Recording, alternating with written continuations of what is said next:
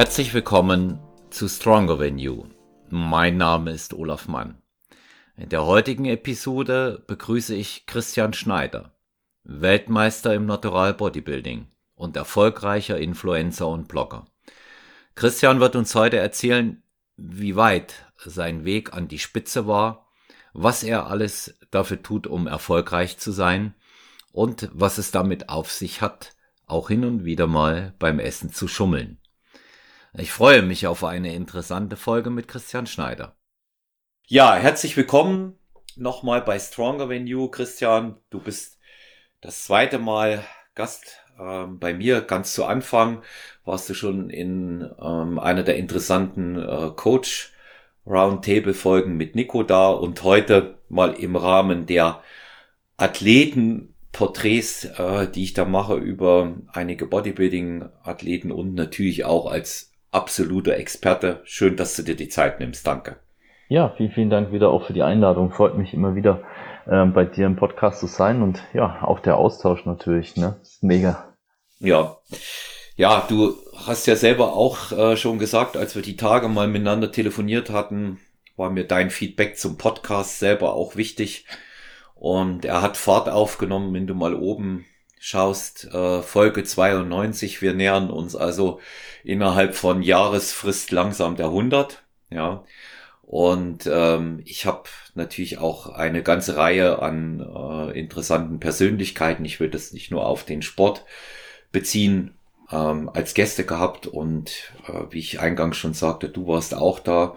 Und du bist immer als äh, Experte und Integrationsfigur bei uns besonders geschätzt, besonders bei den Naturalathleten. Es haben auch viele gefragt, das weißt du noch nicht, das war meine Überraschung jetzt für die Aufnahme, ob es mal wieder eine Folge gibt mit dir. Ja. Ach cool. Ja, ja nee, das freut, freut mich auf jeden Fall sehr, wenn äh, die Folgen gut ankommen. Ich meine, du hast auch einen, ähm, das habe ich dir am Telefon schon gesagt, einen schönen ähm, Podcast-Stil, das einfach ähm, komplett durch die Bank im Sport halt alles vertreten ist, ne? Vom Strongman ähm, zum Amateursportler, Profisportler wie Ronny Rocky und sowas. Und ähm, da ist halt alles vertreten und das macht es einfach interessant zuzuhören und es wird einfach nicht langweilig. Ne? Hm. Ja, also ich war ja auch immer die Idee, das Sportarten übergreifend zu machen, gegebenenfalls auch, wenn man so dieses Thema Lifestyle, gesunder Lifestyle ähm, im Allgemeinen sieht, schon auch mal in andere Bereiche auch reinzugehen auch mal über solche Dinge zu sprechen wie, wie Mindset oder gegebenenfalls auch Inklusion, wenn ich da auf ähm, den äh, Tobi Anthöfer da, den äh, stärksten Wheelchair-Man zurückkomme, den du da auch angesprochen hast. Und es, ähm, es macht eben auch einfach Spaß, so viele unterschiedliche ähm, Menschen da auch kennenzulernen. Und ähm, bei dir hatten eben auch äh, viele deshalb gefragt, weil du natürlich auf der einen Seite äh, auch eine gute Präsenz hast, nicht nur bei Instagram, aber auch auf der anderen Seite eine wichtige Integrationsfigur für du bist, für die meisten bist, weil du sehr authentisch bist. Ja, also ich kann das auch nur noch mal hier so bestätigen, so wie der Christian auf ähm, Instagram ist, ähm, ist er live und ist er auch am Telefon. Er ist sogar eher noch bescheidener. So, so habe ich dich, so habe ich dich auch beim Wettkampf damals äh, gesehen und als du mit deinen Leuten dort warst und im letzter Wettkampf lange her, Herbst 2019. Ne? Ja, ist echt, echt lange. Es war früher, also früher, zwei, ah, ja, zwei, früher 2019, genau, war mein, mein Wettkampf und 2019 im Herbst waren wir noch mit dem Team da, genau. Ja. Genau, genau, da waren wir in einer Ecke damals. Genau, exakt, und, ja, ja. Genau. Und ähm, ja, die Zeit, die Zeit vergeht. Wir haben Frühling 2021, äh, sitzen alle äh, im Covid-Loch und müssen es so nehmen und müssen es so nehmen, wie es kommt. Aber gut, äh, wir haben schon gesagt, wir bleiben dabei zu sagen, wir machen das Beste draus, weil viel wird man auch gar nicht anders übrig haben in der Situation.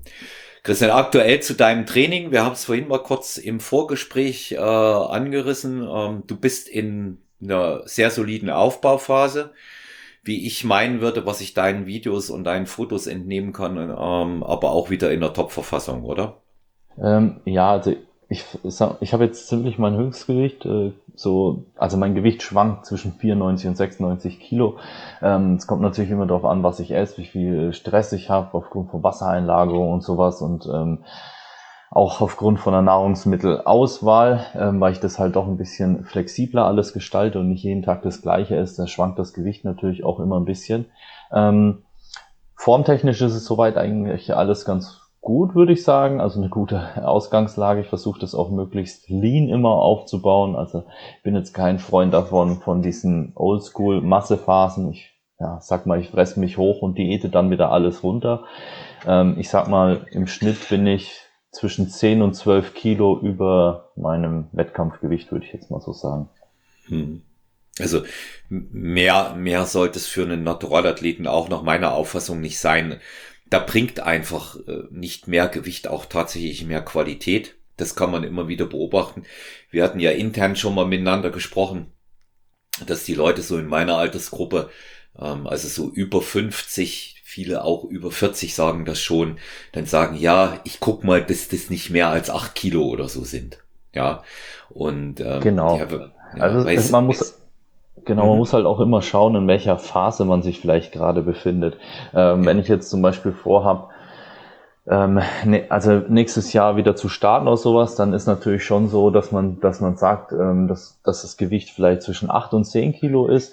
Ähm, wenn man jetzt sagt, man macht aber zwei Jahre Pause oder sowas, dann finde ich, dass man auch auf zehn bis zwölf Kilo gehen kann, um vielleicht mhm. einfach eine bisschen bessere Performance im Training oder Kraftleistung zu haben, weil man doch ein bisschen mehr Kalorien auch essen kann dann. Ne?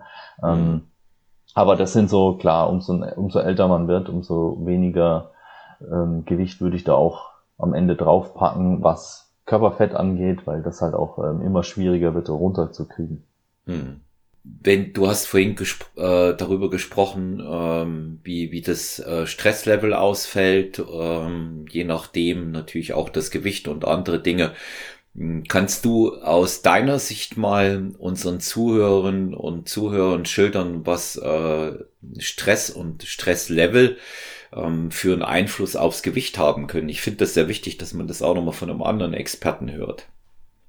Ähm, ja, es ist so, ähm, wenn man extrem hohe Stresslevel hat, es ist egal, ob das jetzt privat ähm, oder beruflich ist, ähm, es ist einfach so, dass der Cortisolspiegel extrem nach oben geht, ähm, was auch am Ende die Fettverbrennung verlangsamen kann.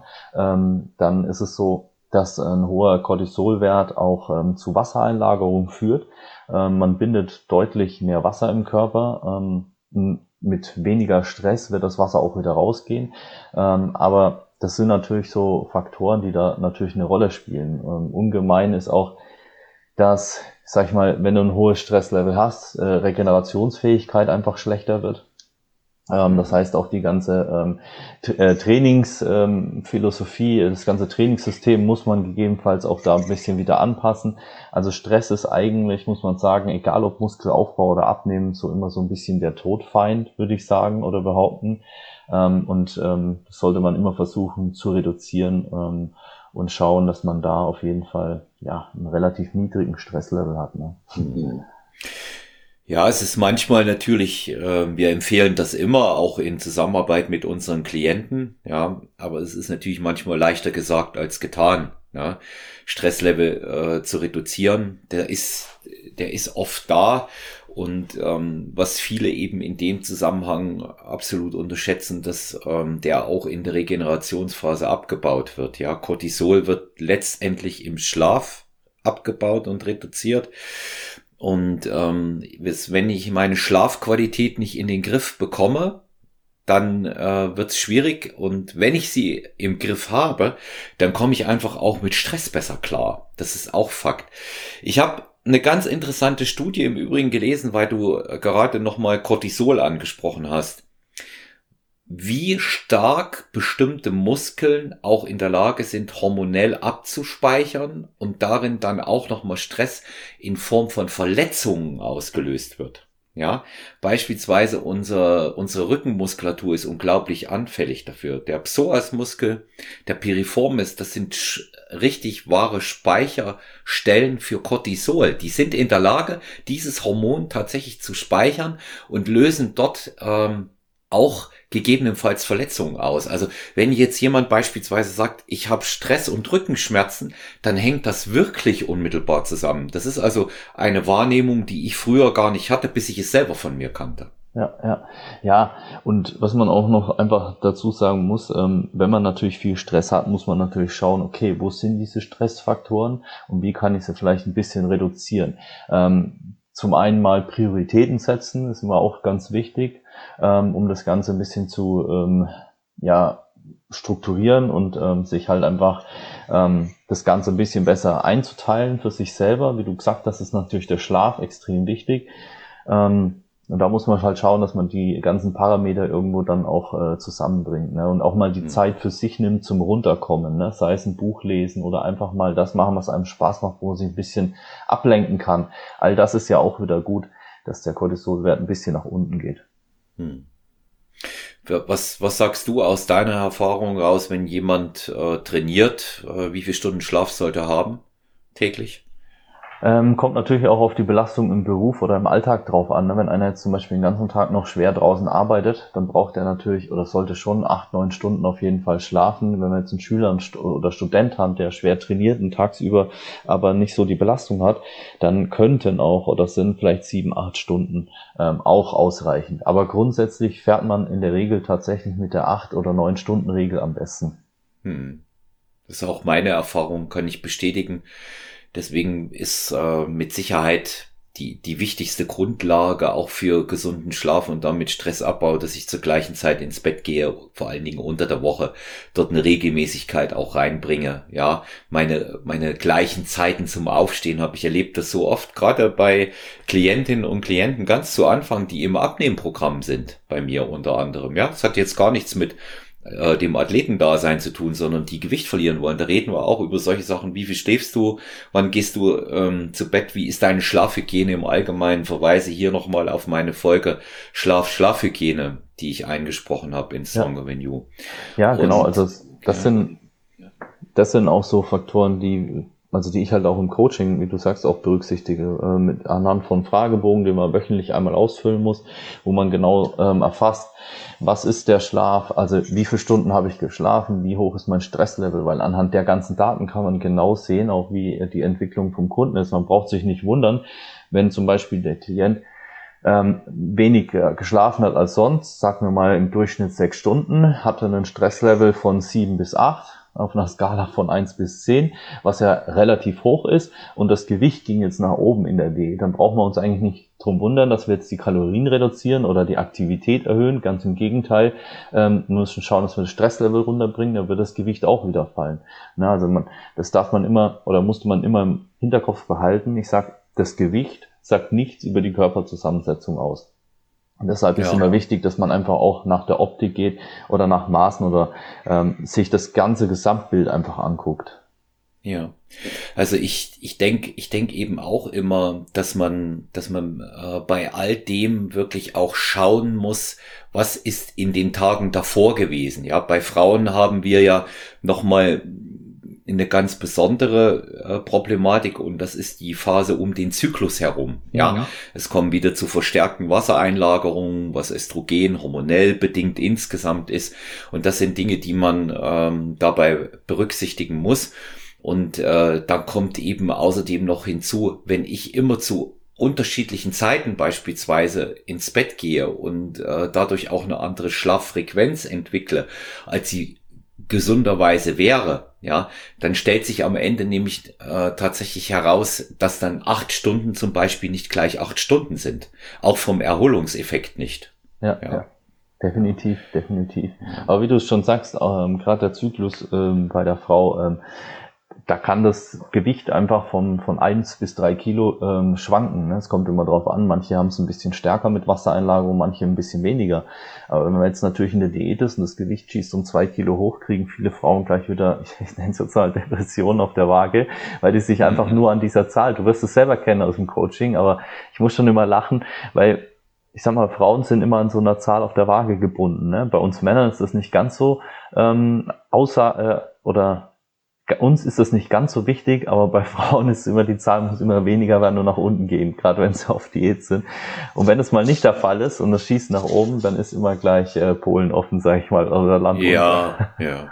Ja, die, die ich habe ich hab das auch gemerkt, dass also äh, Frauen da ähm, in dem Moment auch gut aussehen können, wie sie wollen. Ähm, es ist vollkommen inakzeptabel, wenn das Gewicht um 500 Gramm höher ist als in der Woche davor.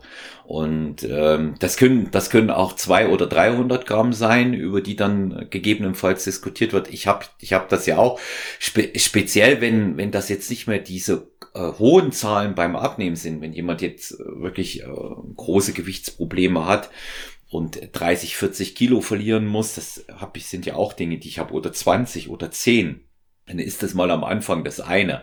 Aber wenn sich das so im Bereich des Optimalgewichts bewegt, ähm, schon Normalgewicht, dann sind ja auch diese Sprünge nicht mehr so groß. Ne? Und äh, das, das, mer das merkt man, das merkt man natürlich auch. Ich habe beispielsweise eine Klientin, die hat hervorragende Arbeit geleistet, die hat in zwölf Wochen über 14 Kilo verloren. Aber die hat berufsbedingt, weil sie in einem echt stressigen Job ist, die ist äh, Store Managerin bei einer großen Modemarke hier in München und hat immer wieder große Probleme durch den Schichtwechsel. Ja, mhm. die wechselt manchmal so von spät auf früh. Das bereitet ihr natürlich Unmengen von Stress. Sie kommt abends spät nach Hause um 23 Uhr und muss morgens um 4 Uhr aufstehen.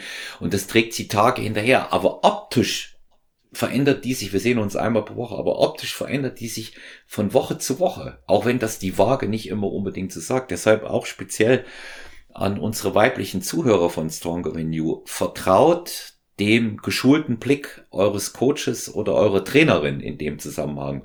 Dass die Frauen dann nicht auf ihre Partner und Ehemänner hören, das ist mir vollkommen klar, weil äh, der, der findet sie ja sowieso gut, ja. Und ähm, das zählt dann nicht. Habe ich auch so eine Erfahrung gemacht. Die hat, hat tatsächlich neulich eine Kundin erst wieder zu mir gesagt, da, da trainiere ich beide, sie und ihren Mann. Und da sagte sie, ich sag so, aber dein Mann, der findet es toll, wie du aussiehst, auch deine Entwicklung. Das heißt, der zählt nicht. Ja, und äh, ich, ich will ich will die Zahl auf der Waage. Ja, die Waage ist blöd, das ist eine Ziege, sagt sie dann. Also das das ist da da auch noch mal mein Appell. Ne? Genau, man sollte man sollte tatsächlich einfach nach der Optik gehen, regelmäßig Bilder machen, die man dann ähm, unter gleichen Lichtverhältnissen am gleichen Ort ähm, und wo man einfach da dann die Bilder auch super miteinander vergleichen kann und die Entwicklung dann sieht. Und wie du sagst, es muss sich nicht zwangsläufig immer was auf der Waage tun. Ähm, die Optik oder die Körperzusammensetzung kann sich positiv verändern, ohne dass die Waage jetzt unbedingt drauf runter muss. Gerade wenn wir Leute haben, die vielleicht ähm, etwas kräftiger sind oder mehr Körperfett haben, dann ähm, kann man auch ähm, gut am Anfang noch äh, Muskeln aufbauen auf gut, aufgrund von der hohen Energiebereitstellung über das Fettgewebe. Ähm, mhm. Und dann muss die Waage am Anfang erstmal gar nicht runtergehen, weil man einfach noch, wenn Training und Ernährung einfach passen, noch Muskeln aufbauen kann. Ne? Und es ändert sich die Körperzusammensetzung, das heißt, das Gesamtbild wird einfach besser und das sieht man einfach auf Fotos super.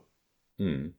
Ja, auch animiere ich in dem Bereich, so wie du, die, die vielen Vorher-Nachher-Fotos, äh, die schaden nicht. Ja, da, da, da bin ich zum Beispiel wiederum der Meinung, äh, lieber ein äh, Foto über den aktuellen Status mehr als zu wenig. Ja, also äh, ich, ich würde auch mal sagen, äh, dann eher mal ein Selfie weniger beim Essen und äh, st stattdessen, stattdessen mal so eines, ähm, weil ich denke, dass diese Vergleiche auch, auch zum Beispiel äh, im, im Vier-Wochen-Takt sehr viel Sinn machen.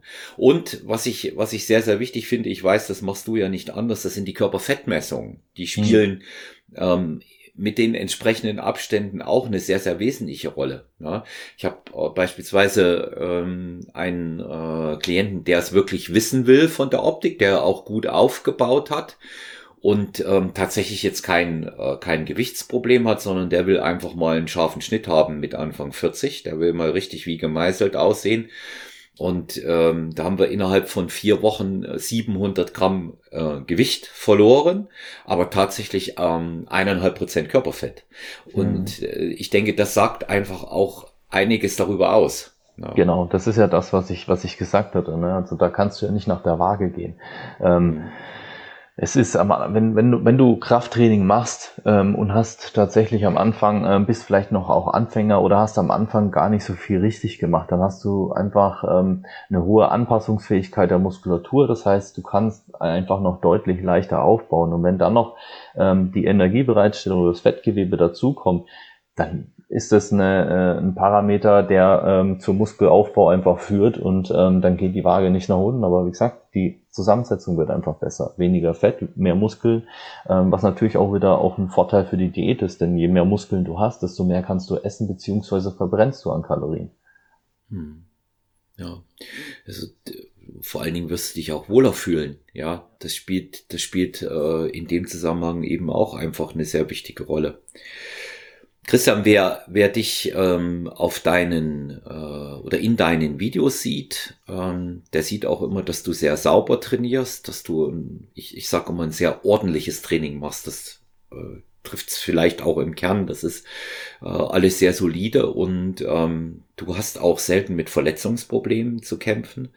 Ähm, worauf führst du das zurück?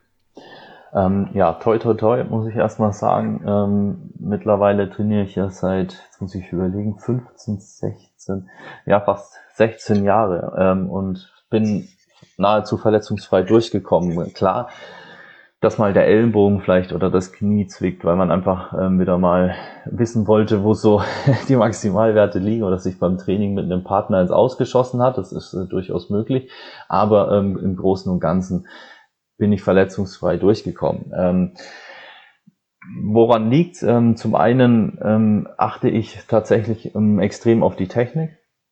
Also ich schaue, dass die Technik, äh, Technik vor Gewicht, sage ich einfach immer. Ähm, da sollte man darauf achten, dass die stimmt, ähm, denn das ist schon mal ein hoher, ein hohes Verletzungsrisiko, wenn man ähm, einfach falsch trainiert.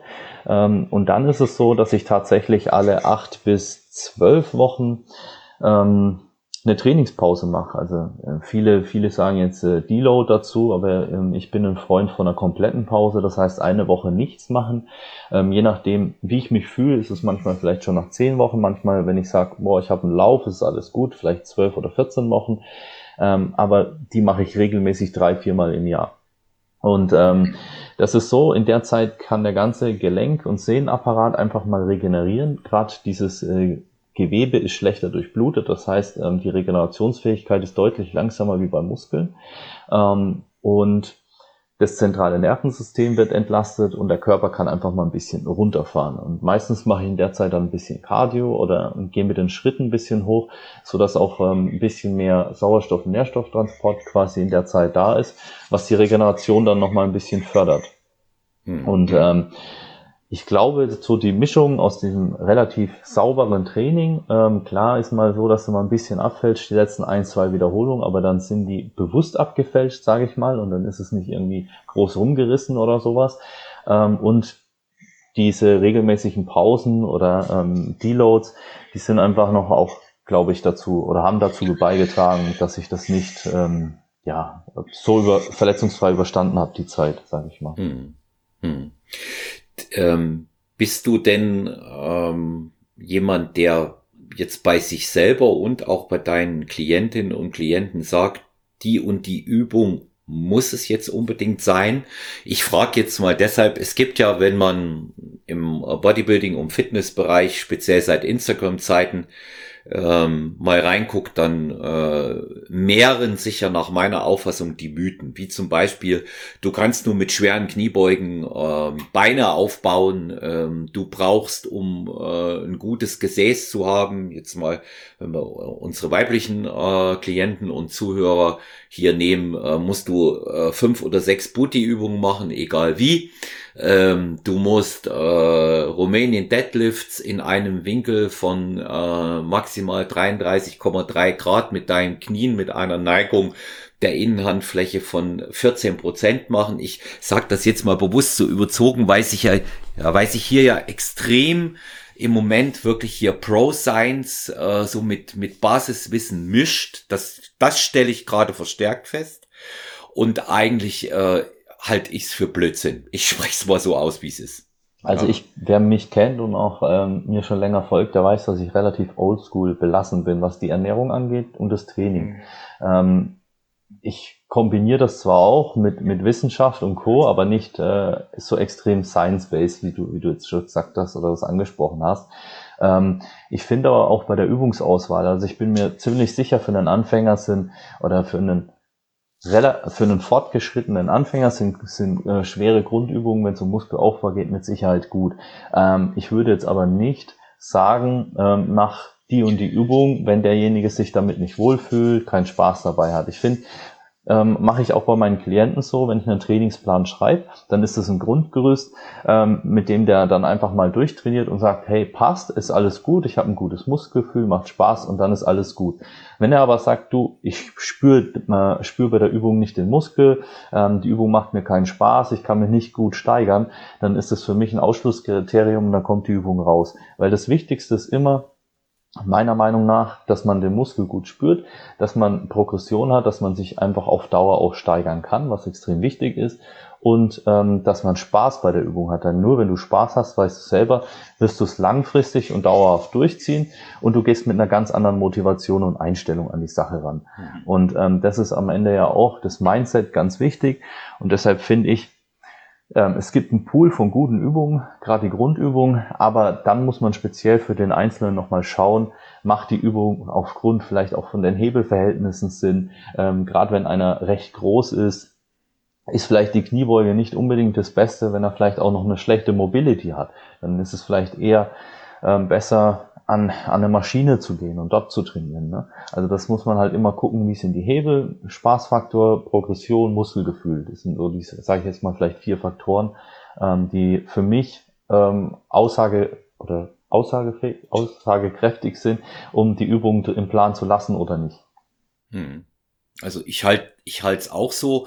Ich probiere natürlich die, die, ich, ich sage, ich nenne sie immer die, die Big Six, die probiere ich. Und wenn, wenn ich aber merke, dass eine von denen nicht geht, dann lasse ich es weg. Ich habe äh, gestern erst wieder einen Kunden von mir im Training gehabt und ähm, der ist äh, sehr stark geworden. Aber der kann keine Kniebeuge. Mhm. Der, der macht aber super Fortschritte für die Beine in der Beinpresse und wenn er Hexbar-Kreuzheben macht. Ja, hat er die Beinrückseite super mit dabei und das hat sich bei ihm fantastisch entwickelt. Auch von der Optik äh, ist das gut und äh, von den Kraftwerten sowieso, das muss man auch mal ganz klar sagen. Aber ähm, der hat sich, bevor wir auch begonnen haben mit der Kniebeuge, so schwer getan, immer wieder wehgetan am unteren Rücken auch, weil es hat nicht funktioniert und ich, wir beide haben uns ja oft äh, über diese Verletzungsproblematik bei mir auch unterhalten. Ich kann das nachvollziehen. Es gehen manchmal keine schweren Beugen, die gehen einfach nicht. Du hast es gesagt, Hebelverhältnisse, Mobilität, ja, zu manchen passen sie nicht. Dagegen habe ich wieder einen Zwei-Meter-Mann, der beugt wie verrückt. Ja, der beugt richtig gut. Das, das sind, das sind so Dinge, die man probieren muss und nicht sagen, äh, das ist der Standard und äh, das muss jetzt so passieren. Glaube ich auch eine große Problematik, dass im Online-Coaching die Leute dort äh, öfter ähm, nicht so nachhaltig arbeiten, wie du es beispielsweise machst, ja. Du dir es ja auch zeigen lässt, auch in Videos zeigen lässt, wie die, wie die Leute arbeiten und dann gegebenenfalls auch sagst, raus damit. Und äh, ich muss auch dazu sagen, wir haben uns äh, ja über das Thema auch schon mal unterhalten. Klar höre ich jetzt immer wieder, ja, Bizeps Curls sind nicht notwendig und solche Sachen. Hey, wenn einer gerne Bizeps Curls macht, dann lasse ich die den machen. Das ist doch in Ordnung. Ja. Aber ich finde ja. auch, was heißt nicht nötig? Also man muss natürlich ja. immer schauen, was ist das, das äh, übergeordnete Ziel des Kunden natürlich. Ähm, das ist ja. natürlich das, was im Vordergrund steht. Allerdings muss man auch dazu sagen, ähm, ich hatte es auch schon, dass einer gekommen ist und gesagt, er will keine Beine trainieren, weil er hauptsächlich sein, sein Ziel ist, einfach einen Oberkörper aufzubauen. Mhm. Jetzt muss man aber dazu sagen, ähm, ich habe zu ihm gesagt, es gibt zwei Möglichkeiten. Entweder arbeiten wir zusammen so, ähm, dass wir sagen, wir nehmen das Beintraining mit rein, ähm, zumindest in so einer Form, wie man es einfach machen muss, um auch ähm, eine gewisse Disbalance zu vermeiden. Das ist nämlich auch extrem wichtig. Ähm, wenn der Oberkörper zu stark für die Beine ist, kann es ja auch wieder äh, negative Auswirkungen auf den gesamten Körper, auf die ganzen ähm, Skelettmuskulatur, sage ich mal, haben. Und das ist einfach extrem wichtig, dass man das nicht außen vor lässt. Und ähm, ich finde auch jetzt ähm, den Bizeps nicht isoliert zu trainieren, es kommt natürlich darauf an, für was man das Ganze macht, aber ähm, was man halt nicht oder was man immer gucken muss, dass die Disbalancen halt, ähm, dass man sich dabei keine Disbalancen aufbaut. So. Ne? Ja. Ich äh, bin da bin da auch ganz bei dir. Ich bin der Meinung, es wird alles trainiert und ähm, auch das ist zum Beispiel ein Thema, was ich schon hatte. Da hatte ich die verschiedensten Begründungen, warum gerade bei Frauen hast du weniger Probleme zu sagen, wir trainieren Beine und Po, aber bei Männern ja. hast du das schon öfter mal. Und ja, äh, genau. dass, dass tatsächlich Männer mit, ich mein, den, man, mit den Wahnsinnsbegründungen kamen, es nicht machen zu wollen. Ja.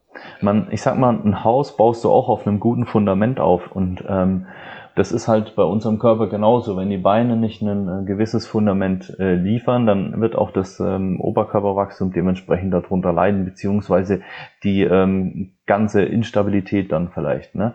Ähm, wie, beim, wie beim Haus auch. Ne? Wenn du ein Haus auf einem wackeligen Untergrund aufbaust, dann wird ja das Ganze instabil und kann irgendwann vielleicht mal zusammenbrechen. Und bei unserem Körper ist es ja ähnlich. Unser äh, Skelettmuskulatur ist ja auch aufgebaut, was von Knochen, Sehnen und Muskulatur irgendwo alles zusammengehalten wird. Und wenn da irgendwo mhm. Disbalancen bestehen, dann kann das natürlich schon schnell zu Komplikationen führen, sei es dann Verspannungen oder ähm, Rückenschmerzen und was weiß ich was. Ne? Da kann ja alles Mögliche äh, raus äh, tendieren. Mhm. Auf jeden Fall. Ja, das gutes Beispiel, Christian, mit Haus und Fundament.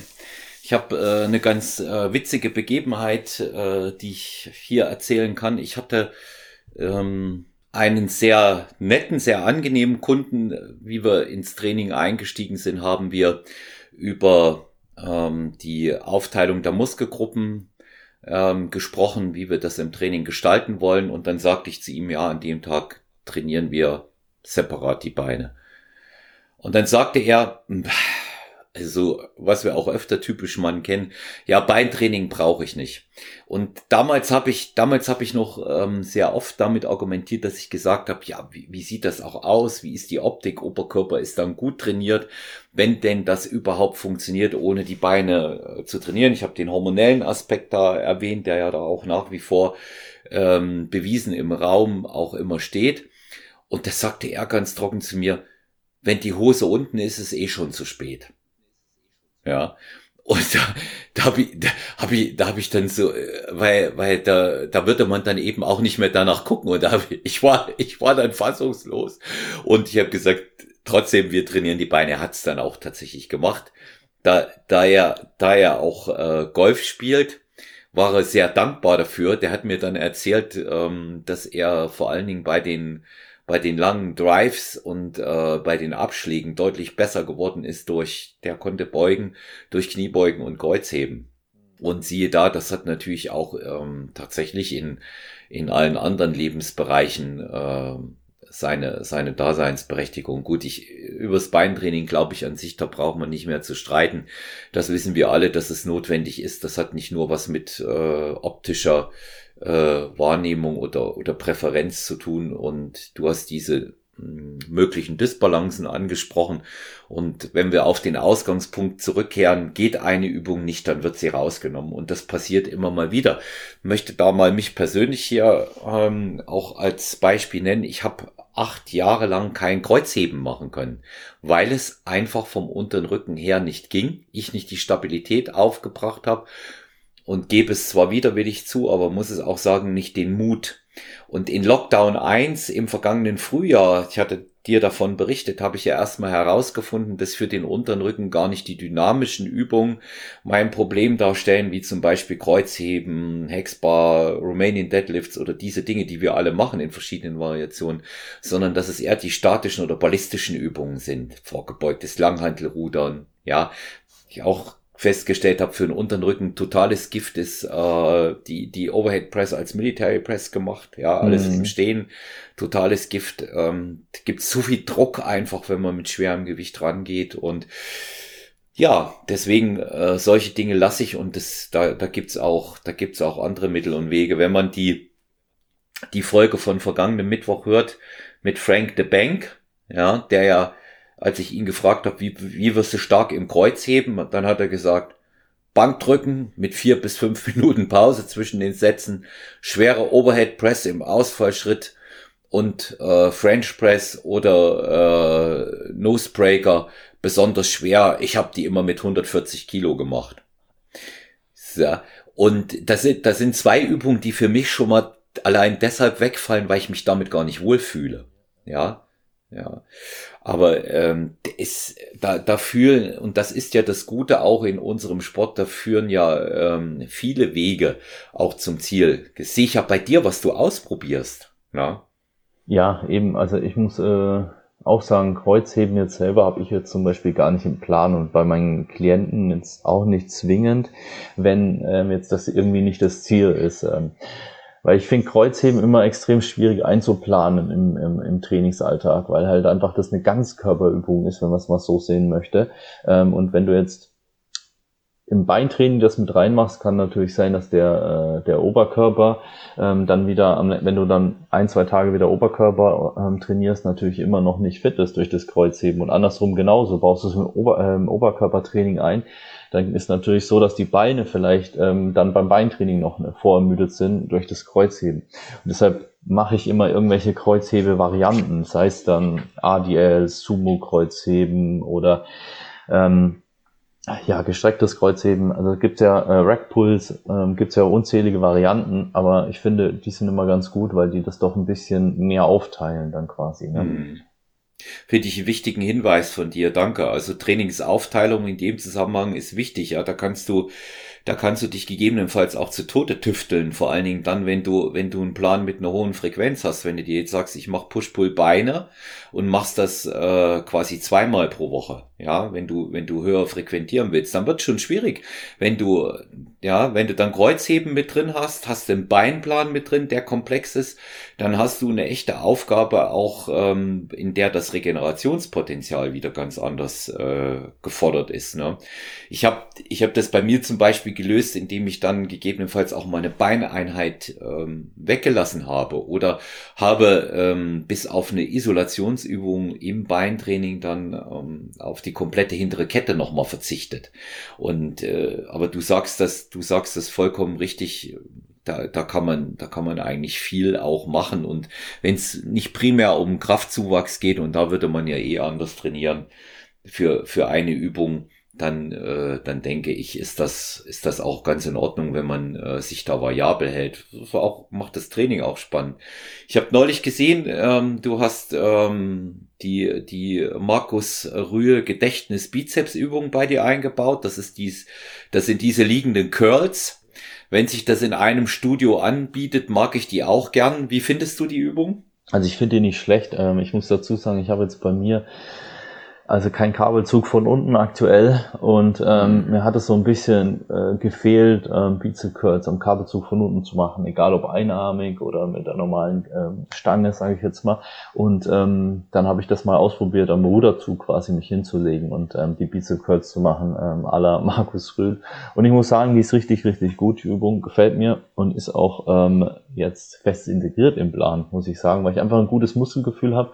Ähm, Steigerung ist jetzt ähm, natürlich extrem schwierig, weil ich würde es als Isolationsübung zählen. Der Bizeps ist sowieso relativ klein und in dem Fall kann man auch nicht so viel abfälschen, was es natürlich schwieriger macht, sich zu steigern. Aber ähm, so als Finisher zum Schluss, zum Auspumpen und nochmal Blut reinpumpen, finde ich die wirklich sehr, sehr gut. Hm.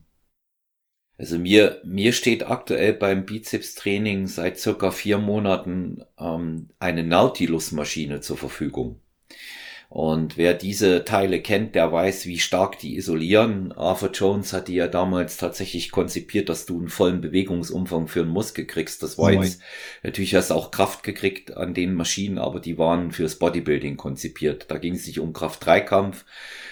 Da ging es nicht um Powerlifting, sondern da ging es darum, wie kriegst du möglichst große und dicke Muskeln. Und ähm, diese Nautilus-Maschine, da bist du richtig fest drin. Du kannst nicht abfälschen, weil du liegst äh, unilateral mit den Oberarmen auf und kürzt dann oben rein. Du kürzt also in, in etwa dieselbe Höhe, wie wenn du das ähm, mit diesen liegenden Kabelcurls machst, wie wir es gerade beschrieben haben. Und ich mhm. muss sagen, das ist eine Muskel äh, eine Übung, die wirklich Volltreffer bei mir auf dem Muskel landet, aber die ist so schwer, ja, dass ich die, dass ich die tatsächlich nicht am Ende als Finisher machen kann. Die muss ich für den Bizeps als erste Übung machen, weil ich brauche da echt, ich hänge Bizeps auch immer an, an, ans Pull-Training ran, ja, und merke aber, mhm. dass ich da wirklich extrem viel Kraft für diese Übung brauche.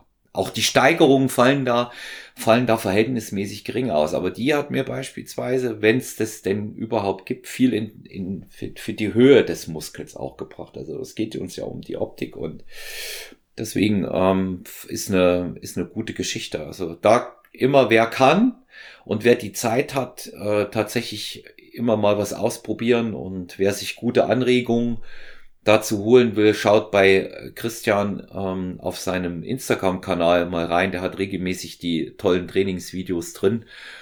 Und äh, ja, ich machst versuch, ja, versuch. Ja, Wie bitte? Ja. ja. du machst diese Übung machst ja an, am Kabelrudern, gell? Hast du bei dir? Ja, genau, am liegenden Ka also beim liegenden Kabelrudern, ja, ja. Ja. Ja, und du sagst, du versuchst eben halt auch immer mal was Neues auszuprobieren. Ja, ja genau. Also ich habe meine, äh, meine Basics natürlich, äh, die eigentlich nahezu gleich sind, aber ähm, bei den Übungen variiere ich schon mal und gehe auch nach Muskelgefühl. Also ähm, das klassische Latziehen, muss ich sagen, jetzt, ähm, wie man es kennt, breit zur Brust, ähm, es war noch nie so meine favoritisierte Übung, muss ich sagen, weil ich einfach ähm, da mein Latten nicht so spüre, wie zum Beispiel bei anderen Übungen. Und ähm, deshalb ähm, ist die zwar mal im Plan mit drin, aber ähm, da variiere ich natürlich schon sehr, sehr stark, weil mir das Muskelgefühl und die Progression halt schon extrem wichtig ist. Es geht, mir, mir geht zum Beispiel so, dass Latziehen ich wieder sehr stark spüre bei mir, allerdings nur in einer Griffart und das ist ähm, parallel breit. Ja. Das nicht, nicht dieses Breite im Obergriff, sondern parallel breit. Das, da spüre ich es richtig, da kommt es an, wo es ja, hin soll. Ja. ja. Und das Breite vor die, äh, vor die Brust im Obergriff, da habe ich ein Problem damit. Erstens ähm, belaste ich zu stark die Rotatoren damit. Ja, spüre ich auch ähm, in der Schulter. Und ähm, was, was, noch, was noch hinzukommt, äh, ich, kann, ich kann das gar nicht, wenn ich schwer trainieren will, kriege ich es gar nicht vom Winkel her so hin, dass ich es wirklich bis zur Brust ranziehe. Und das klappt mit dem anderen einfach besser. Ja, ja, also ja.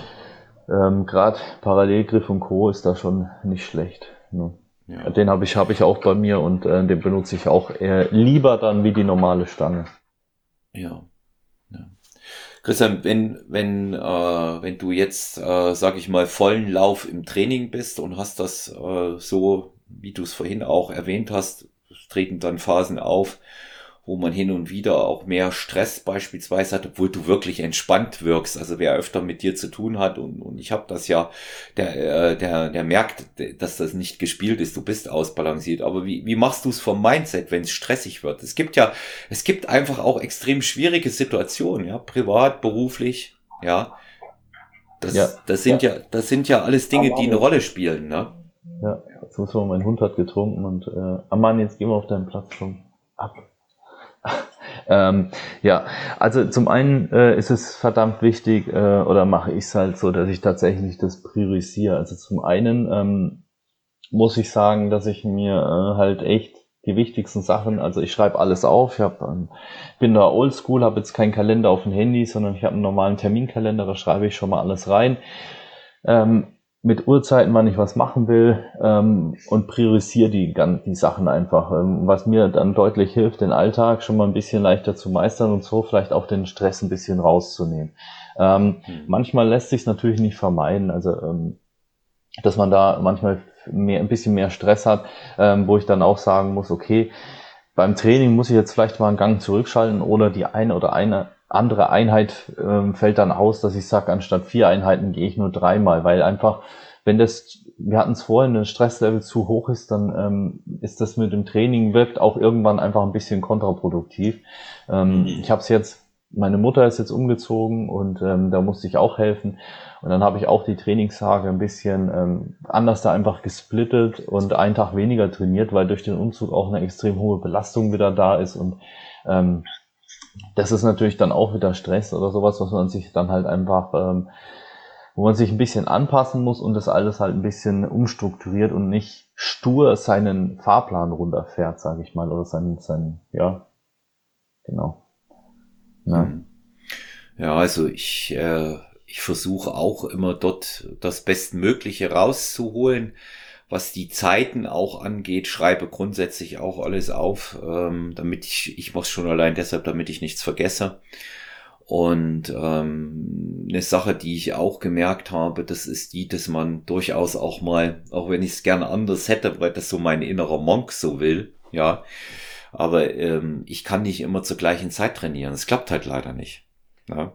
Genau, ich, man muss, ich hätte es gern so. Ja. Genau, das ist halt, dass man manchmal einfach, ähm, sage ich mal, Prioritäten setzt, aber sich halt auch einfach ähm, ein bisschen flexibel das Ganze gestaltet und dann nimmt man sich manchmal vielleicht auch den Stress raus, ähm, weil man doch vielleicht die eine oder andere Sache anders machen kann und umstellt und nicht sein Trott einfach nachgeht. Ja, das habe ich immer so gemacht, das mache ich jetzt auch wieder so. Ähm, das führt ja oftmals dann auch nochmal zu mehr Stress, ne? wie wenn man sagt, okay, ähm, ich ändere das jetzt einfach mal, mache das als erstes, dann das und das und wenn ich dann eh schon da bin, dann kann ich das noch machen ähm, und kommt so viel besser und schneller vielleicht voran ähm, und stellt halt dann das Training mal von morgens äh, auf morgens äh, anstatt auf abends oder andersrum. Ne? Und ähm, mhm. Das hatte ich, hatte ich auch gemacht, als wir damals äh, die Wohnung umgebaut haben, bin ich anstatt abends zum Training, morgens zum Training, weil ich genau wusste, wenn ich abends in der Wohnung länger mache, dann gehe ich nicht mehr zum Training, beziehungsweise habe ich die Zeit nicht mehr. Also habe ich es halt umgedreht, ähm, habe das Training am Morgen gemacht und konnte dann am Abend länger arbeiten. und ich wusste, ja. das Training ist erledigt ne? und fällt nicht aus beispielsweise. Also da muss man halt einfach ein bisschen flexibel das Ganze handhaben und ähm, sich da nicht so stur äh, auf seinen Plan verlassen oder den Plan halt so durchziehen. Ja, ist finde ich auch. Und es ist total interessant. Bei mir war es halt so, ich hatte immer, immer das Thema, ich wollte es morgens ähm, runter haben, weil das mein äh, ursprüngliches Zeitmanagement-Konzept war. Das stammt von äh, aus dem Jahr 2009. Das hat mir ähm, ein guter Freund gemacht, der von dieser Stelle aus nochmals gegrüßt ist, der Ron Schmidt ehemaliger Manager bei der ERDS äh, für äh, Tornado zuständig. Und als ich mich damals selbstständig gemacht habe als Personal Trainer, habe ich ihn ins Boot geholt, mir ein gutes Zeitmanagement zu kreieren, von dem ich heute noch lebe. Und dann haben wir so hm, fiktive Kundentermine aufgeschrieben, wie man die machen könnte. Natürlich auch Fahrzeiten einkalkuliert. Das muss man auch alles mal durchspielen. Bei mir war das ja von, von, von Anfang an auf Personal Training entweder äh, Empfang im Studio oder Besuch zu Hause ausgerichtet. Und dann hatte ich das so in äh, einen Kalender geschrieben. Wir hatten das mal für einen Monat gemacht und da sagte der Ron zu mir, ja, und wann trainierst du? Ja, da habe ich gesagt, ähm, ja, dann abends. Und da hat, er, mit dem Kopf geschüttelt und hat ganz trocken gesagt, auch du wirst nach so einem Tag abends nicht mehr trainieren. Ja, und ähm, der hat dann gesagt, geh morgens. Und ich habe wirklich mein Training auch immer so gelegt, ähm, dass ich es morgens habe. Jetzt klappt das nicht mehr ganz so, weil sich auch die Termine verschoben haben. Es kann halt auch mal ähm, der frühe Mittag sein oder der frühe Nachmittag. Aber später als 14 Uhr steige ich nie ein. Ich habe auch gemerkt, dass ich dann nicht zur Ruhe komme, wenn ich das so habe. Also Training nach vier prinzipiell abgelehnt. Funktioniert nicht. Ich bewundere da einen gemeinsamen äh, Freund äh, und äh, Athletenkollegen von uns, den Tobias Rehagel, der auch von dieser Stelle grüßt sei, auch äh, Gast ist und den ich äh, die, die Ehre habe, ihn auf die nächste deutsche Meisterschaft vorzubereiten bei der GNBF. Und der kann zu jeder Zeit der, der, also der hat halt auch so einen Schichtplan, ja, dass er das gar nicht anders macht. Aber ich bewundere den, der, der kann das zu jeder Zeit. Und der hat ja vier Kinder und da macht er die Buchhaltung noch und der hat ein Haus. Jetzt hat er mir am Wochenende erzählt, kommen noch zwei Hunde dazu. Also, und der, der kann, ja, ja, der kann, der, ja, die Welpe und Erwachsene holen sie sich. Mhm. Und der, der kann, der kann das, ich bewundere den, wie der das macht. Der kann das morgens, der kann das mittags, der kann das abends. Ich krieg, ich krieg manchmal noch Trainingsprotokolle von ihm, ähm, da schreibt er dann, habe ich gerade fertig gemacht. Da schlafe ich schon. Die mache ich dann morgens auf und da ist es 23 Uhr 46, dass er die geschickt hat und sehe, dass er da sein Programm runtergespult hat. Ja. Also ich, ja, aber ich ist ja auch bei ihm eine, alles eine Frage vom Zeitmanagement, ne? Und ähm, bei ihm wird es auch ein gutes Zeitmanagement sein. Ansonsten könnte er den äh, das Tagespensum, was er hat, nicht gut abarbeiten. Und ähm, ich denke, ja. dass er auch für sich äh, sein System da hat oder auch mit Kalendern arbeitet und seine äh, Sachen priorisiert und dementsprechend abarbeitet. Und das ist einfach extrem wichtig. Und ähm, das finde ich auch beim Training wichtig. Also ich ähm, bin auch da oldschool unterwegs und habe ein Trainingstagebuch, was ich einfach äh, immer wieder ähm, zu jedem Training einfach ausführe. Ich kann genau sehen, okay, was hatte ich letzte Woche, was muss ich diese Woche machen und schreibe mir das alles runter. Wie war, wie war mein Training, wie war meine Leistung? Ähm, und ähm, ich finde es auch immer ganz wichtig, um einfach da dann auch ähm, Ansatzpunkte zu sehen und das Ganze ein bisschen zu analysieren und ähm, auch mal zu hinterfragen. Hm. Ja, also der, ich sage mal, der, der, der Trainings, der Trainingsalltag, wenn man es ähm, so integrieren muss, wie wir es einfach auch haben. Wir, es ist ja unser Beruf, das wird ja sehr oft immer vergessen. Ja, ja. ja. Und es ist auch unser Beruf, es klingt jetzt blöd und da kann jeder eine andere Einstellung ähm, dazu haben, wie, welchen Look er bevorzugt, aber unser Beruf ist es auch trainiert auszusehen. Und somit müssen wir uns über solche Dinge Gedanken machen. Ja, das ist kein 9-to-5-Job, den wir haben. Ähm, wobei ich auch dazu sagen muss, auch da ist es schwierig, äh, sich das immer frei zu schaufeln, weil man neben der Arbeit ja auch andere Verpflichtungen hat. Aber wir haben als integrativen Bestandteil unseres Tagesablaufs das Training, weil wir Trainer sind. Ja? Ja, bei uns gehört ja alles dazu. Also ich finde, ähm, unser Körper ist unser Kapital, ähm, ist einfach so. Ähm, sei ja. es jetzt für, für Trainings, aber auch, ähm, es ist ja auch, fängt ja mit der gesunden Ernährung an, die dich einfach ähm, fit und äh, vital hält, sage ich mal, um einfach ähm, auch in stressigeren Situationen, um das alles gut zu bewältigen können. Ähm, wir müssen, wie du sagst, auch gut ausschauen. Ich meine, was willst du machen, wenn du als Personal Trainer jetzt nichts darstellst? Ne? Also ich finde das immer sehr, sehr schwierig. Ähm, sowas. Ähm, das ist wie bei manchen Ärzten, die dann einem sind selber kräftig, sitzen da und wollen einem erzählen, dass man abnehmen soll oder so. Aber selber ähm, kriegen sie es nicht auf die Kette oder wollen sie es nicht. Ne? Das ist halt schwierig, mhm. wenn du mhm. solche Ärzte dann hast und dir das sowas empfehlen. Ne? Welchen, wem, welchem Arzt hörst du dann eher zu? Ne? Dem Schlanken, der dir vielleicht sowas erzählt, der, der fit und trainiert vielleicht auch ausschauen würde, oder eher dem anderen, der so auf seinem Stuhl was sagt und ähm, ja, selber ausschaut. Ne? ja. Ja, der äh, vor allen Dingen, vielleicht hat der dann gegebenenfalls auch noch einen umsetzbaren Tipp parat, der, der auch praktisch nachvollziehbar ist. Ne? Das, ja. Du merkst, du merkst es ja, du merkst es bei Ärzten zum Beispiel im Orthopädiebereich schon auch, ja. Nicht nur jetzt Thema Abnehmen, ähm, was angebracht wäre, dass der eine oder andere da auf sich achten könnte und sich nicht immer hinter ähm, irgendwelchen äh, Titeln und akademischen Leistungen versteckt. Aber du merkst es auch im Orthopädiebereich. Der Arzt, der zu dir sagt, halten Sie Ruhe, ähm, ruhen Sie sich aus, machen Sie drei Wochen Pause, der gibt dir meistens den schlechteren Ratschlag. Er gibt dir den Ratschlag, wo man nichts falsch machen kann. Ja, mit Ausruhen kann man mal per se nichts Falsches sagen wenn man das sagt, ja. Aber ich habe zum Beispiel hier in München einen Orthopäden, der ist Allgemeinmediziner, der ist Sportmediziner und der sagt, ändern Sie bloß nie Ihre Routine. Auch in meiner gesamten Verletzungsmisere hat er mich komplett ermutigt, mein Training beizubehalten und zwar ohne einen einzigen Tag zu pausieren, es sei denn, der steht im Plan. Ja, der immer gesagt, trainieren Sie herum, Sie wissen, wie es geht und wenn Sie es nicht können, dann weiß ich nicht, wer sonst können sollte. Ja, es ist, also man muss halt immer gucken. Ja, also ich finde es auch im Moment, oder es ist allgemein schwierig, äh, gute Ärzte zu finden. Ich kriege das bei meinen äh, Klienten auch immer wieder mit, weil ähm, ich lasse oder empfehle vielen einmal im Jahr einfach ein großes Blutbild zu machen, ähm, um einfach mal zu checken, ähm, ist alles in Ordnung. Ähm, und da lasse ich auch mal die Schilddrüse einfach abchecken, um einfach zu sehen, okay, passt das alles. Ähm, Testosteron bei manchen ja, wenn sie es unbedingt wollen, aber so ein großes Blutbild mit auch Vitamin D3 und allem anderen Zeugs ähm, lasse ich machen. Und wenn dann die Ärzte schon fragen, ja, warum wollen sie das denn überhaupt machen?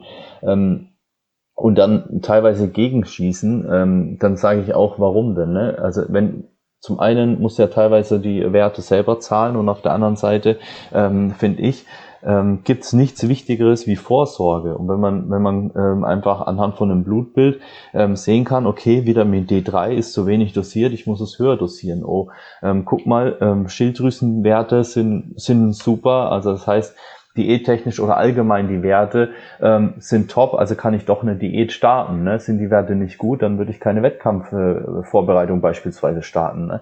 Und es sind so viele Faktoren und ähm, das sind viele Ärzte gar nicht so offen für. Und das ist echt äh, schade teilweise. Also ich habe das jetzt auch ähm, beim Ronny da teilweise gehabt, der auch gesagt hat, sein Arzt hat ihm da abgeraten, das Blutbild und warum er die Werte braucht. Und denke ich mir, ähm, ja, warum, ne? Wieso? Also vor allem hat man ja einmal im Jahr, wenn ich mich das wenn ich jetzt nicht täusche, als Kassenpatient äh, das Recht sogar auf ein ähm, großes Blutbild. Ja, ja.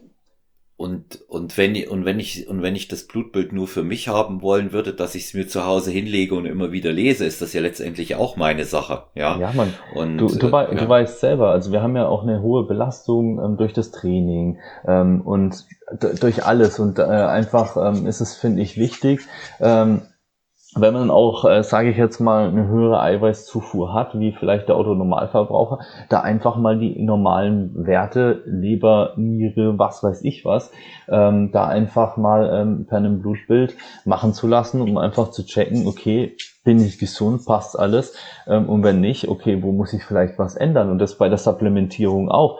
Viele schmeißen sich irgendwas ein und wissen überhaupt nicht, ob sie es brauchen oder nicht. Ähm, und du mhm. kannst ja alles anhand von Blutbildern ähm, checken lassen und kannst es dementsprechend einstellen und dosieren. Und das halte ich für die sinnvollste Lösung und nicht einfach wild irgendwas einzuschmeißen. Ne? Ja. Ja, bin ich, bin ich auch wieder bei dir, was das angeht, Christian. Denn ähm, nichts, nichts äh, ist äh, schlimmer, als irgendwo äh, stehen zu bleiben und zu verharren und äh, nicht etwas ändern zu wollen. Ja, auch da muss man regelmäßig kontrollieren wir haben heute die Möglichkeiten, die sind da medizinisch, also nutzen wir sie. Und äh, ich meine, da, das mache ich dann gegebenenfalls auch mal ähm, gegen den Widerstand eines Arztes, wenn ich mir äh, denke, nee, so funktioniert das nicht. Christian, an, an dich fünf kurze Fragen mit fünf schnellen Antworten zum Finale. Ja. Also, erstens, Thema Training. Frequenz oder Volumen? Oh. ähm, ja, Oldschool-Volumen. Oldschool-Volumen. ja, gut. Bin ich, bin ich bei dir. Ähm, als zweites ähm, Thema Also ich, re ich, ich rede jetzt mal nur so von dem, was ich so für mich halt äh, be ja. beziffer, was, was ganz gut funktioniert, was ich halt gerne mache. ja. Ist, ist, aber, ist aber bei mir auch so. Das geht ja immer um persönliche Präferenzen. Ja. Das andere jetzt, zweite Frage, eher schon erfahrungswert, weil da äh, sind die Unterschiede noch äh, größer und da kann man nicht nur von Präferenzen ausgehen. Thema Ernährung als zweite Frage. Äh, Keto oder High Carb? Hm, High wenn du Carb. einnehmen willst. Hm. Okay. High Carb, ganz wichtig. Ja. Also gibt es ja viele Studien zu, die mittlerweile sagen, dass man einfach die Kohlenhydrate auch irgendwo ähm, braucht. Und gerade für uns, die schwer äh, trainieren, Athleten, du brauchst die Energie, du, das Gehirn braucht die Glucose auch. Und ähm, also da bin ich absolut von High Carb. Ja, also ich denke zwar immer noch auch, dass eine individuelle Anpassung ja, notwendig das, ist. Das sowieso. Das ja, bin aber habe aber auch eine starke Tendenz dazu. Ich möchte mal ein interessantes Beispiel hier zu nennen. Ähm, mein äh, Klient, der Alex, das ist der, den wir wie in Bronze meißeln wollen, bis zu seinem Urlaub fast zwei Meter groß, hat gut aufgebaut im letzten Jahr und ist zunächst in die Diät ab Januar äh, mit Keto reingegangen. Jetzt haben wir aber tatsächlich, mir war das auch klar, aber die Erfahrung äh, war mir auch wichtig, dass er die selber bei sich sieht. Wenn der Körperfettanteil sich wirklich signifikant verringert und du tief zweistellig wirst, sagen wir mal schon unter 15, dann hat der Körper keine Chance mehr, Energiebereitstellung aus der Verbrennung von Körperfett ausschließlich zu generieren. Und insofern müssen Kohlenhydrate mit rein ins System. Bestes Beispiel, um das einfach auch zu beantworten. Es geht gar nicht anders. Ja. Also ich meine, klar, du kannst dann schon über äh, Ketose und Co. Ähm, Energie und ähm, also für Energie sorgen und sowas. Aber mhm. ähm, man muss schon dazu sagen, auch wenn wir jetzt unser Stoffwechselhormon Leptin ähm, mhm. mal damit reinnehmen, das reagiert, halt extrem gut auch auf Kohlenhydrate. Und ähm, mhm. also ich bin ein Freund davon, wie gesagt, die Kohlenhydrate nie komplett rauszu, ähm, rauszu ähm, rauszuholen aus der Diät, also ähm, rauszustreichen, besser gesagt. Mhm. Ähm, ich würde die immer irgendwie bis zu einem gewissen Maß auf jeden Fall drin lassen, soweit wie das geht. Man muss aber körpertyp abhängig schauen. Ähm, nicht jeder. Ähm, es gibt ja Leute, die essen gerne Kohlenhydrate, da macht es keinen Sinn, die rauszunehmen, weil das einfach nicht auf Dauer gut gehen würde. Ähm, und es gibt mhm. Leute, die essen halt lieber äh, fettigere Sachen und weniger Kohlenhydrate. Ne? Dann kann man, finde ich, das immer auch ganz gut individuell ein bisschen anpassen und steuern. Aber ähm, Genau, für mich jetzt, ich würde persönlich äh, auch immer Kohlenhydrate bevorzugen. Hm. Und dann gibt's Leute, die essen fettige Sachen gerne und Kohlenhydrate, so wie ich. Ja, ja die der, Kombination die, die, ist natürlich auch. Ja, die, die, das sind, da geht, da geht dann auch beides. Dritte Frage in der Reihe. Thema äh, richtiges Cardio auf den Ergometer oder lieber Schritte sammeln, spazieren gehen mit Hunden? Die Antwort kenne ich ja. Ja, genau. Also dann nehme ich die Hunde. Also wir haben ja zwei Hunde und ich muss sagen, auch in der Diät mache ich kein großes Cardio-Training oder auch im Aufbau, weil ich einfach extrem viel mit den Hunden dann unterwegs bin. Also bevor ich mich jetzt aufs Laufband stelle, gehe ich lieber mit meinen Hunden halt einfach raus. Zum einen haben die was davon und zum anderen ähm, ist es für mich auch deutlich angenehmer. Hm. Ähm, die, die vierte Frage, ähm, Amateur oder Profi, wenn du es dir aussuchen kannst im Bodybuilding? Puh. Ähm, also ich habe jetzt noch keinen Profi-Wettkampf gemacht, habe den Profi-Status zwar bekommen. Ähm, ja, schwierig. Hm. Boah, weiß ich nicht. Ähm, Wird erfahrungswert sein, ne, wenn du den ersten gemacht hast. Ja, dann kann man da was zu sagen. Also man muss natürlich schauen. Also ganz ehrlich, wir wissen es selber, bei den Profis ist halt ist es halt schwierig, ähm, wenn wir jetzt mal auf Übersee Amerika gucken, da auch äh, vorne mitzuhalten. Ne? Und ähm, wir wissen ja alle, was da so ein bisschen abgeht, ähm, teilweise, und ähm, das ist halt schwierig. Ich sag mal, der Amateursport äh, international ist dann deutlich äh, angenehmer, was das alles angeht, hm. wie der Profisport. Es ist, ist, Im Profisport geht es halt schon um viel, was äh, finanziell ist, aber ähm, auch was das Testen in den USA angeht. Ähm, ich meine, ja, da braucht man nichts zu sagen halt. Ne? Und das im Amateursport finde ich es aber noch nicht so ausgeprägt wie halt äh, beim Profisport. Ja. Ja, du, du hast halt die, die grundsätzliche Problematik, dass die äh, Profis im Naturalbereich, gerade weil du das Thema USA ansprichst, halt eine grundsätzlich andere Auffassung dort haben, was natural ist und was nicht und auch vor allen Dingen, wie, wie das gehandhabt wird. Ich äh, gebe da gern die Geschichte wieder, die mir der Mirko erzählt hat, ähm, als er beim Natural Universe war in den Vereinigten Staaten da hat äh, die Frau, die die Eintrittsbillets verkauft hat, auch äh, die Doping-Tests eingesammelt. Ne? Und ähm, das ist etwas, was, was du in Deutschland nicht haben wirst. Und, in, hm. und in, insofern ähm, ist das für mich nicht die, dieselben Voraussetzungen. Wenn, äh, die Standards ja. sind da einfach anders. Und ähm, ja. deshalb, wenn man sich auch mal die Profis anschaut, ist es äh, extrem äh, schwierig. Ähm, deshalb würde ich da jetzt, also ich ja, ich habe ich hab noch keinen Profi-Wettkampf gemacht, deshalb ähm, kann ich dazu noch nicht, nicht so viel sagen. Aber ähm, ja, keine Ahnung. Ich bin gespannt. Ich bin, ich bin auf alle Fälle gespannt drauf. Stell mir, stell mir die Frage mal in einem Jahr, weil ich glaube, dieses Jahr werde ich auch nicht zu Wettkämpfen kommen, aber nächstes ja. Jahr ähm, letzter. Ich frag, ich frag dich, ich frag dich auf jeden Fall nochmal, denn wir werden hier ja noch öfter zusammenkommen und da, da werde ich noch fragen. Und die fünfte, die ist was, die ist was Gutes, die freut mit Sicherheit alle. Pizza oder Kuchen? Pizza. Habe ich mir gedacht, hätte ich jetzt auch wetten können, weil die steht ja bei dir äh, allerdings immer noch mit einem gesunden Aspekt immer wieder auf dem Plan. Gell? Hoch, hoch im Kurs, ja, wenn man sie selber macht, ähm, hat die auch gute, jeder äh, ist immer erschrocken, weil die Werte doch also sehr, sehr gut sind eigentlich. Also wenn man jetzt mhm. nicht die Fertigpizza sich in den Ofen schiebt oder eine bestellt und die halt wirklich selber macht ähm, und dann ähm, kommt da, da kommen dann schon mal auf eine Pizza 400 Gramm würde ich sagen, locker Gemüse und dann ähm, noch ähm, Schinken und ähm, einen Lean Käse oder sowas ähm, mit weniger Fett, dann, hat, dann hast du pro Pizza schon mal so 80 Gramm Eiweiß, hast schon mal 500, 400 oder 400 Gramm Gemüse, die da drauf liegen, das ist schon mhm. ordentlich. Ne? Also, und ähm, ja. von daher, nee, ich bin nicht so der süße Typ, also eher dann so herzhaft. Das lassen wir bei mir. Das Süße lassen wir bei mir. Ja, Thema, Thema, Thema Nussecken da, da wird man mich immer kriegen. Ich habe hier einen Bäcker äh, bei mir um die Ecke ausfindig gemacht in München. Da schmecken die noch wie früher. Ja, kann sich natürlich jetzt kaum einer was drunter vorstellen. Ich kann es auch nicht erklären, aber die Nussecken schmecken einfach wie früher und ähm, da ist es dann so, dass ich den Spruch ähm, meiner äh, Großmutter nehme, ähm, da esse ich zwei, weil auf einem Bein lässt sich schlecht stehen. Ja, ja oder du sagst okay. halt für den linken und rechten Bizep, ne? Das ist ganz wichtig. So ist es. So ist es. So ist es. Ja.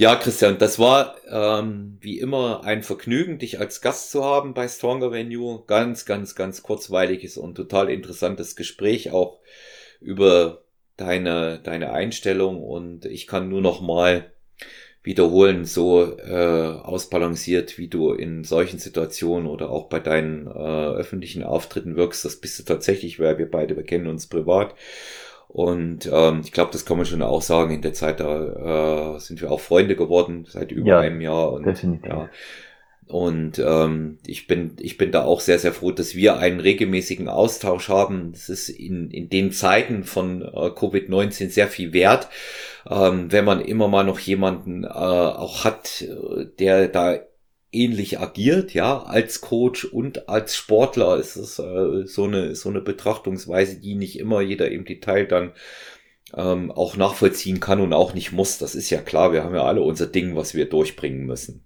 Ja, mhm. das ist ja auch klar am Ende. Ja, wir werden ähm, haben wir schon besprochen, dass wir hier so eine kleine Expertenrunde von Zeit zu Zeit installieren wollen. Deshalb äh, eine Aufforderung eine Ermutigung an die Hörerinnen und Hörer von Stronger Venue. Wie immer, lasst uns Feedback zu der Episode da. Fragen an Christian könnt ihr ihm gerne direkt stellen über äh, seinen Instagram-Account Christian Fitness. Findet ihr ihn, da ist er äh, eine feste Größe. Ähm, ihr könnt aber auch natürlich über meinen Instagram-Account Fragen zur Folge stellen oder zu anderen Themen mann.olaf oder Stronger Than You Podcast, wenn es vertraulich ist, auch immer wieder diese E-Mail-Adresse verwenden, personal-trainer.gmx.eu. Wir kreieren bei Gelegenheit einen äh, schönen Q&A zum Thema Wettkampftraining, Ernährung, Supplemente. Fassen wir alles mal in einem ähm, Programm zusammen, werden dazu äh, sicherlich auch noch den einen oder anderen Kollegen mitholen. Das ist mal so der Ausblick in die Zukunft und ich freue mich darauf, Christian, wenn du dann auch wieder Gast bei Stronger Venue bist. Du bist ja gerne gesehen. Es hat mir sehr viel Spaß gemacht. Vielen Dank für deine Zeit. Ja, mir auch. Vielen, vielen Dank für die Einladung. Ja. Bleibt gesund und ihr wisst alle, kein Training ist auch keine Lösung.